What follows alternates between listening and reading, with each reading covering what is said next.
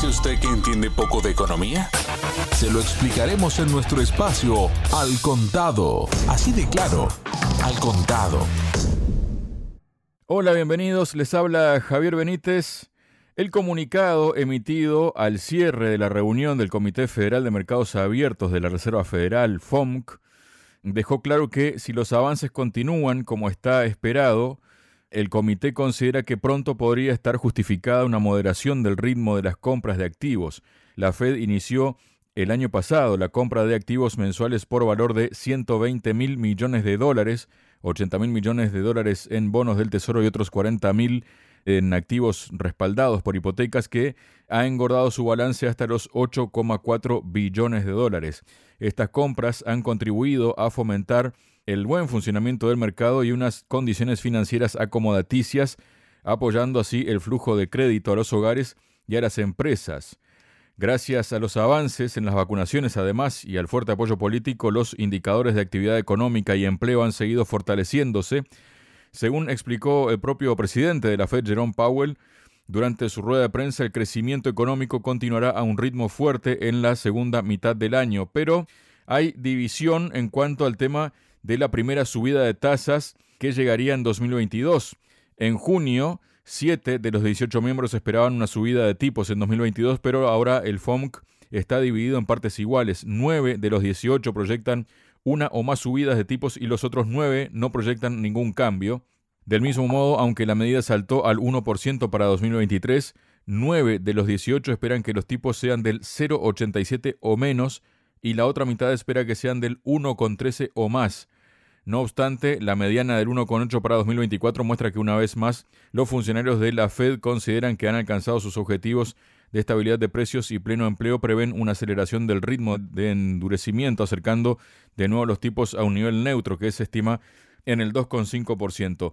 Para hablar sobre esto y otras cosas, estamos junto al presidente de la consultora ECAI Center, Adrián Celaya. Adrián, bienvenido a Radio Sputnik. ¿Qué significa esto, Adrián, en la economía estadounidense? Si lo puedes traducir a términos más terrenales, Adrián. En principio, estamos hablando de dos vías de la expansión monetaria que se manifiestan a través de la reducción de los tipos de interés, en base a la cual están trabajando desde hace muchos años a partir de la crisis financiera, tanto la Reserva Federal de Estados Unidos como el Banco Central Europeo, y la otra es la adquisición de activos. En ambos casos, al final, de una forma u otra, se está inyectando dinero al, mercado, normalmente a través del sistema financiero, también a través del gobierno, en el caso de, Estados Unidos fundamentalmente. Y en este momento en particular hay una ciertas discrepancias con respecto a en qué medida o con qué ritmo se tienen que ir desarmando las medidas extraordinarias que se han tomado desde el año anterior para hacer frente a las caídas productivas generadas por las políticas adoptadas para hacer frente a la pandemia. Bueno, esas diferencias tienen que ver, por un lado, con las dudas sobre en qué medida está generando o no estas medidas extraordinarias de echar dinero al mercado están generando una, una, inflación excesiva o tienen el riesgo de generarlo. Y la segunda es dudas sobre el ritmo de recuperación de la economía. En principio, ese ritmo de recuperación de la economía se está relacionando de forma muy directa con la superación de la pandemia, pero bueno, ahí también hay dudas de todo tipo. Se han relacionado el retraso sobre las previsiones existentes con el peor funcionamiento de las campañas de vacunación, con la variante Delta, etcétera. Pero bueno, alrededor de estas dudas sobre a qué ritmo se va a recuperar la economía estadounidense, pues es donde surgen también estas dudas dentro del propio equipo de la Reserva Federal con respecto a cuándo modificar esas dos políticas monetarias. Parece que va a ser muy rápido la moderación de los eh, programas extraordinarios de compra de activos, pero hay muchas dudas incluso de que en el año próximo, y hay discrepancias internas, de que en el año próximo efectivamente se tomen las medidas de empezar a subir los tipos. ¿no? Bueno, esto es algo, no es algo nuevo. Antes del COVID ya llevábamos unos cuantos años en los que repetidamente se hacía alusión a la necesidad de que los tipos empezaran a subir, pero por unas u otras razones esto no se hacía. ¿no? Aquí nos encontramos con dos tipos de análisis que vamos a hacer al respecto. Por un lado, la extraordinaria dependencia que la economía occidental tiene de la expansión monetaria. Claro, si nos fijamos en, los debates que se producen alrededor de estas políticas, se habla constantemente de cuándo se ponen en marcha estas medidas de expansión monetaria, cuándo se retiran, pero se habla muy poco del impacto de estas medidas sobre la economía. Es decir, desde la perspectiva de que nunca se plantean medidas o qué es lo que hay que hacer para retrotraer el impacto de las medidas que ya se han, ya se han adoptado. Tengamos en cuenta que al final estas medidas lo que hacen es, al echar dinero barato al, mercado, es endeudar artificialmente a, la economía. Esto tiene el impacto o bien de incrementar la deuda existente o bien de asegurar que la deuda acumulada no se reduce. Este es el objetivo fundamental por el, el terror, ya vamos a decir histórico, que existe en Estados Unidos y en Europa a la amenaza constante del impacto sobre el PIB que puede tener la reducción de la deuda acumulada. Recordemos que Occidente ha estado basando su modelo de crecimiento durante 40 años en una acumulación constante de deuda, en base a unos mecanismos que han convertido a las políticas monetarias expansivas digamos, en el instrumento para resolver todos los problemas. Cada vez que hay, hay un problema X, siempre es en los medios de comunicación enseguida se empieza a decir, bueno, ahora vendrá la Reserva Federal eh, con políticas expansivas para ayudar a resolver este problema y efectivamente es que es lo que se hace. Pero una política expansiva sigue otra política expansiva, otra política expansiva y al final la deuda se va a ir acumulando durante 40 años. Hay un error estructural en Occidente con respecto a qué va a pasar o qué puede pasar cuando esa deuda se empieza a reducir. Y eh, bueno, probablemente estamos en una situación de desconcierto que es también seguramente lo que ha llevado durante el año pasado al conjunto de las multinacionales a través del Foro Económico Mundial a decir ya abiertamente que el modelo neoliberal pues claramente ha fracasado, hay que buscar un nuevo modelo, porque no se puede soportar más un modelo que está tan artificialmente apalancado en un incremento constante de la deuda. Pero el caso es que nadie habla de qué pasa con el desapalancamiento en este momento. Las políticas habituales dicen, bueno, si incrementamos la deuda, no incrementamos la deuda, pero nadie se plantea en qué momento abordar políticas serias de desapalancamiento. Y esto es, digamos, el reto pendiente de la economía occidental, vamos a decir, desde la crisis financiera, fundamentalmente, que es cuando este tema estalla. Un estallido que ha sido moderado precisamente por estas políticas expansivas y que un estallido que en otras circunstancias normales hubiera sido tenido unas consecuencias, digamos, mucho más catastróficas, no las han tenido tanto porque lo único que se ha hecho es que evitar durante unos años que creciese más la deuda, pero evitar que se reduzca. Bueno, yo creo que dentro de ese panorama histórico de, de largo plazo tan preocupante, pues a corto plazo pues estamos en, esa tesitura. De unas políticas expansivas en las que se está basando constantemente la economía occidental para resolver sus problemas. Me parecen el problema con las políticas antipandemia. Bueno, ya viene la Reserva Federal, echa más dinero al mercado. Que continúan sin recuperarse la economía al ritmo que se preveía, tiene la Reserva Federal y echa más dinero al mercado. Si estuviéramos hablando de políticas suficientemente discriminadas, que estuviesen destinadas claramente a apalancar la inversión productiva, esto podría tener una justificación. Así que los proyectos buenos siempre tienen que tener recursos, pero no lo tiene cuando estamos hablando desde una perspectiva, vamos a decir, keynesiana simplista, simplemente de echar dinero al mercado para que esto termine o bien en el sistema financiero o bien apalancando cualquier tipo de crédito, ya sea productivo, ya sea crédito al consumo, ya sea mero gasto, pero es igual, echamos dinero al mercado, con lo cual a corto plazo se tapan todos los problemas. ¿no?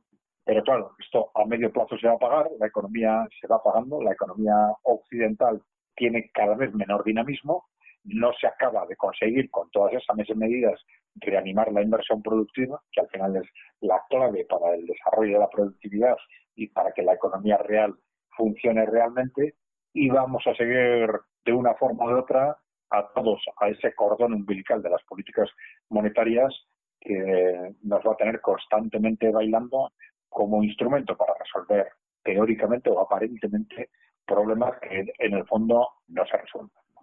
Si te parece, cruzamos a Europa porque el Banco Central Europeo planea discutir sobre el aumento de sus compras regulares de activos una vez que el estímulo de emergencia de la era COVID-19 llegue a su fin.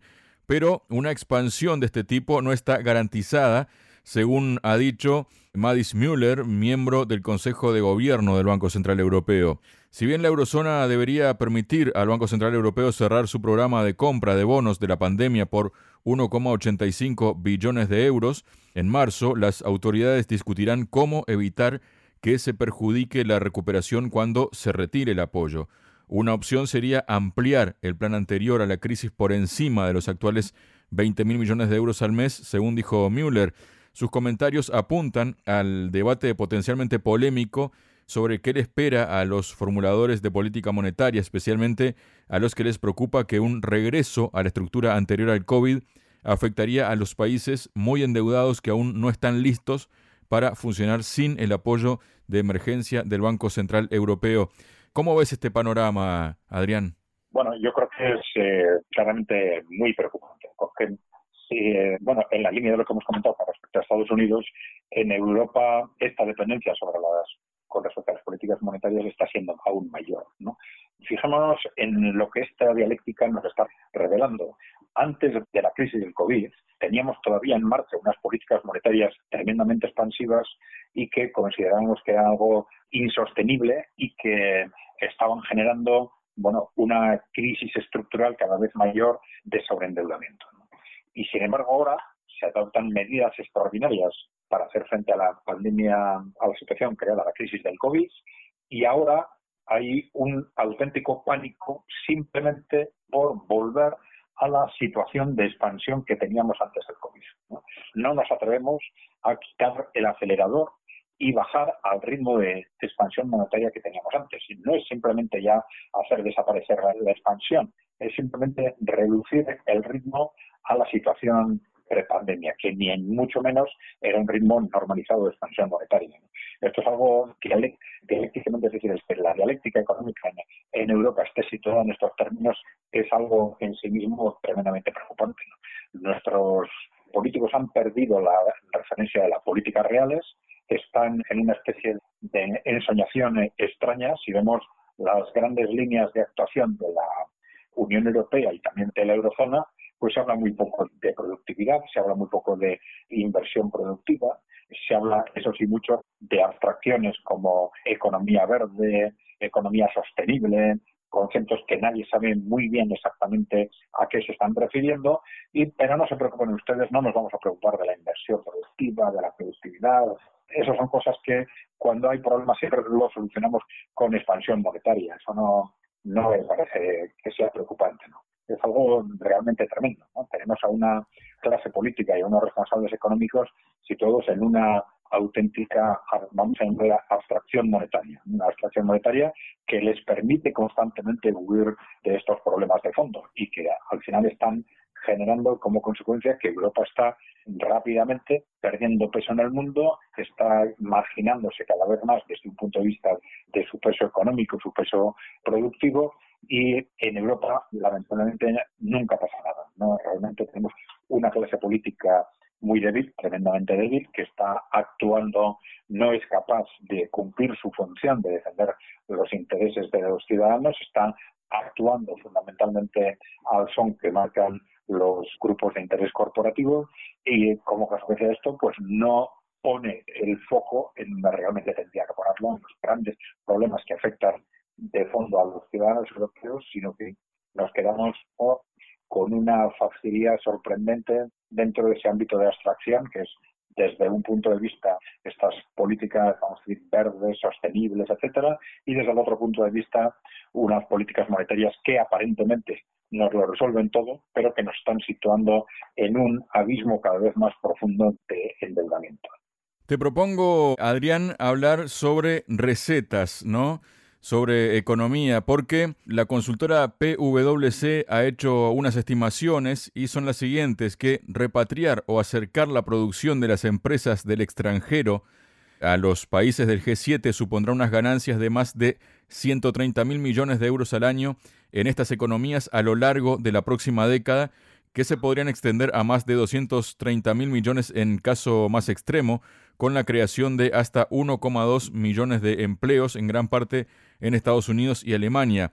Estas estimaciones han sido dadas a conocer esta semana. Se puede decir que para entender el fenómeno, un contexto para entender el fenómeno, la COVID ha supuesto un punto de inflexión en el largo proceso de deslocalización productiva y la globalización de las décadas anteriores.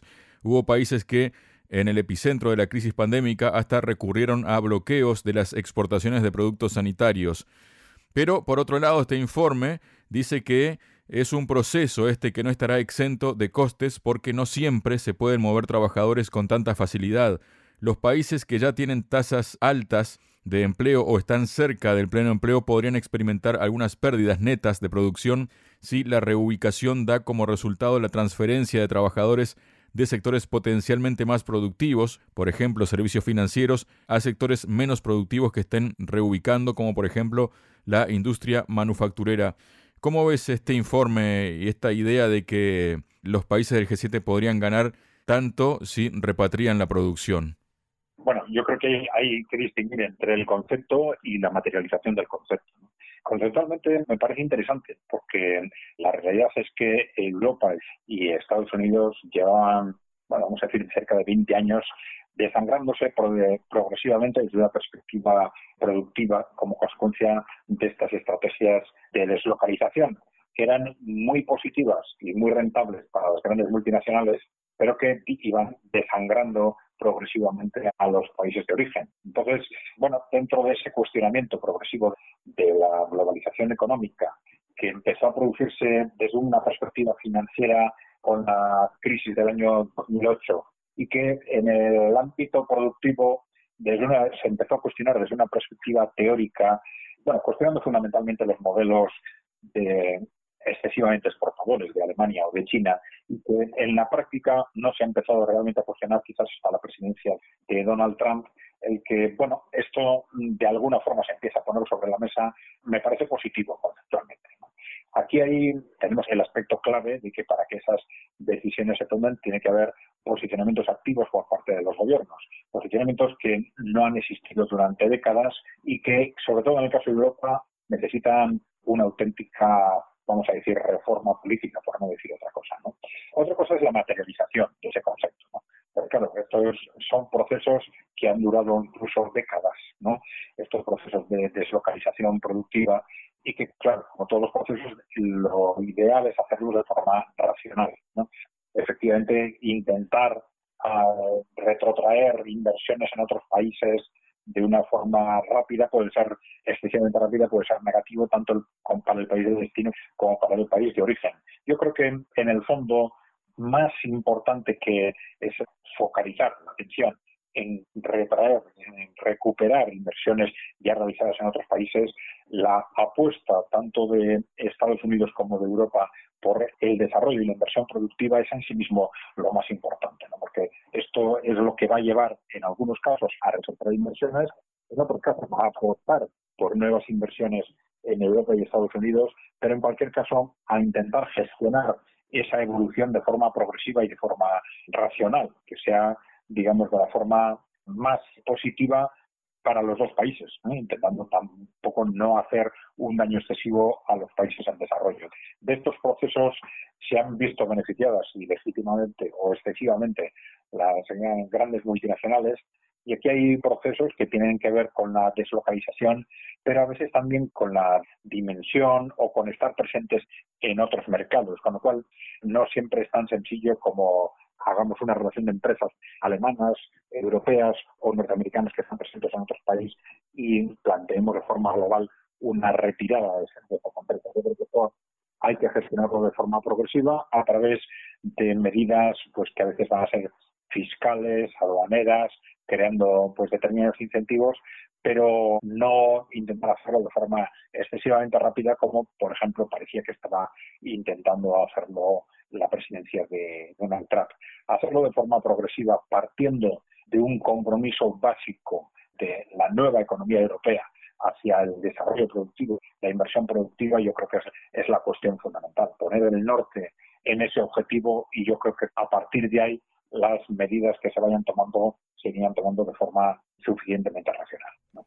Adrián, este informe tiene lugar en un momento en que la industria europea registra la mayor caída de actividad desde los confinamientos En concreto, el índice manufacturero pasa de 64,4 puntos a 58,7 puntos, lo que supone retroceder a mínimos de los últimos siete meses.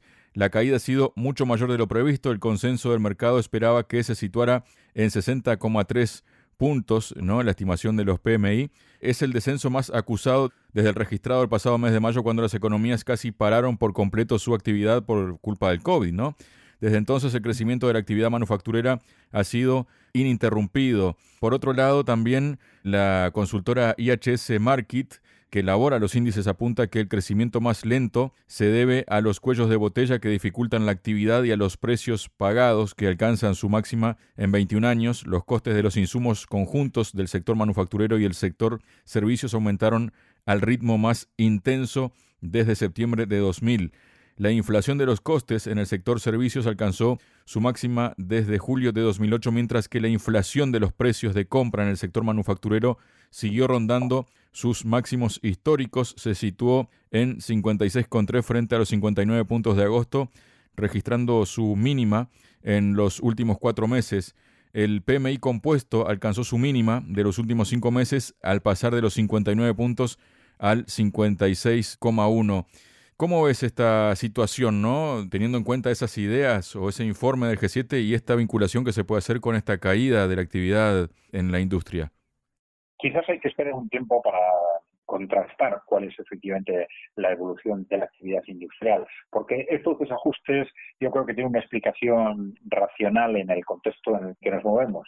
Hay que tener en cuenta que tenemos caídas el año pasado del del PIB de un 8, de un 10, de un 12%, según los países, y que estamos en un proceso de recuperación acelerada de esas caídas tan tremendas, no es extraño que se produzcan desajustes. hay otros factores, evidentemente, ¿no? pero tanto desajustes en los precios, pues si añadimos a esto estas medidas de expansión monetaria, pues es normal que se produzcan desajustes en la parte de demanda que produzcan desajustes de oferta, cuellos de botella, desajustes en los precios. Hay problemas también con las expectativas, porque no se sabe muy bien si la actividad en o hay dudas muy serias sobre si la actividad se va a normalizar definitivamente o no en función de cómo evolucione la pandemia.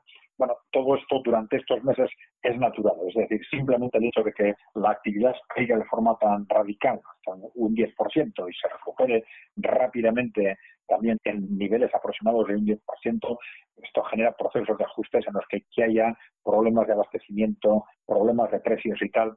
Yo creo que hay que considerarlo normal en un vuelco tan radical de la economía durante estos meses. Yo creo que vamos a estar hasta quizás hasta finales del año que viene, en una situación en la que medir el funcionamiento de la economía va a ser complicado, porque va a ser las caídas y las recuperaciones van a estar muy relacionadas con recuperaciones automáticas, simplemente por el hecho de que se hayan, desaparecido las, las medidas adoptadas con respecto a la pandemia, recuperaciones automáticas de capacidad productiva ya preexistente con otras medidas de avance económico, que sean de real mejora económica frente a la situación anterior. Con lo cual, medir realmente lo que se está haciendo durante los últimos meses en cada momento va a ser muy complicado, probablemente hasta el año 2023. Por eso no hay que sobrevaluar la interpretación de los movimientos positivos o negativos durante estos meses.